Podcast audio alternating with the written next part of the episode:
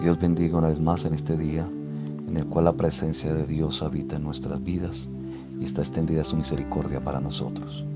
En Hebreos 2.9 nos dice, pero vemos a aquel que fue hecho un poco menor que los ángeles, a Jesús, coronado de gloria y honra a causa del padecimiento de la muerte, para que por la gracia de Dios gustase la muerte por todos.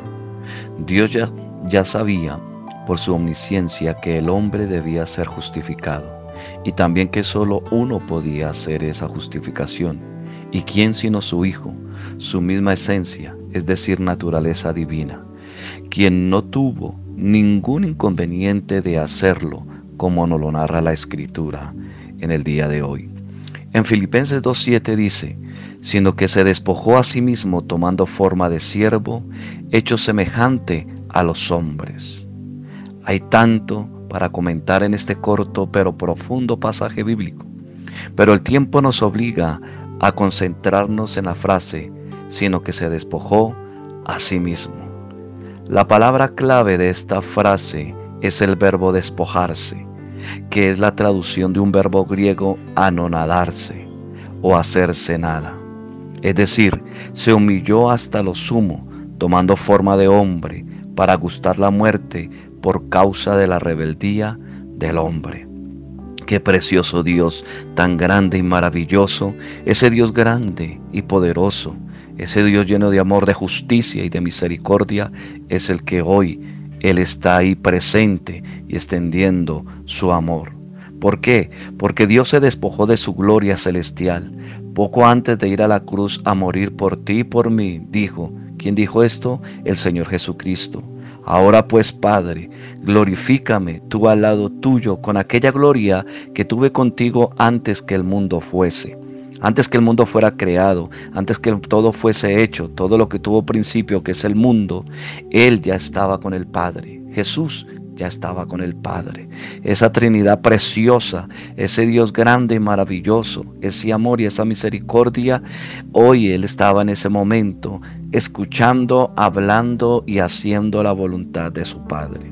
Qué Dios tan grande se dio a sí mismo por nosotros, para redimirnos, conociendo que muchos de los hombres por el cual dio su vida no le creyeron, no le creen ni le creerán, pero aún así lo hizo por amor a la raza humana, su creación.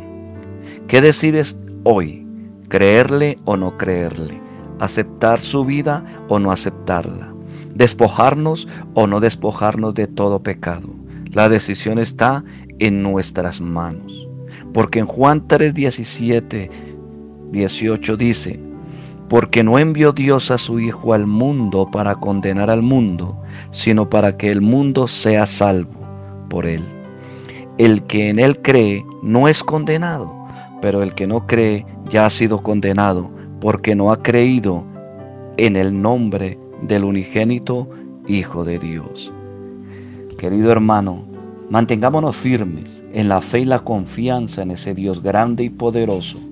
Despojémonos, decidámonos dejar todo aquello que nos lleva en contra de Dios, todo aquello que nos hace errar el blanco, aquello que es duda, aquello que hace tambalear nuestra fe, refugiémonos en esa palabra que es Cristo, en esa roca que es la raíz, la fuente de nuestra vida. Y tu amigo, que me escuchas en este día tan especial, en el cual Dios te ha dado hoy un día más de vida, de bendición, de poder estar con los suyos, pero la bendición más grande es que Él le ha, ha dado una oportunidad para conocer de Él porque somos libres en Cristo. ¿Por qué? Porque nos liberta del pecado. Porque dice, porque no envió Dios a su Hijo a condenar el mundo, para condenarlo, sino para que el mundo sea salvo. Querido amigo, en este día el Señor te está invitando una vez más a que le creamos a Él.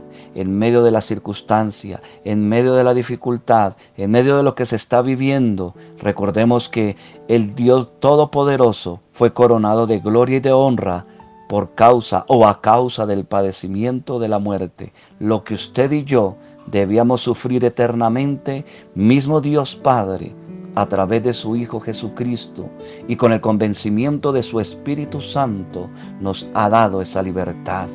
Él fue coronado de gloria, nuevamente de gloria fue coronado, con el cual Él siempre ha estado obrando para que usted y yo tengamos hoy esa libertad de vida eterna. Dios le bendiga, Dios le guarde.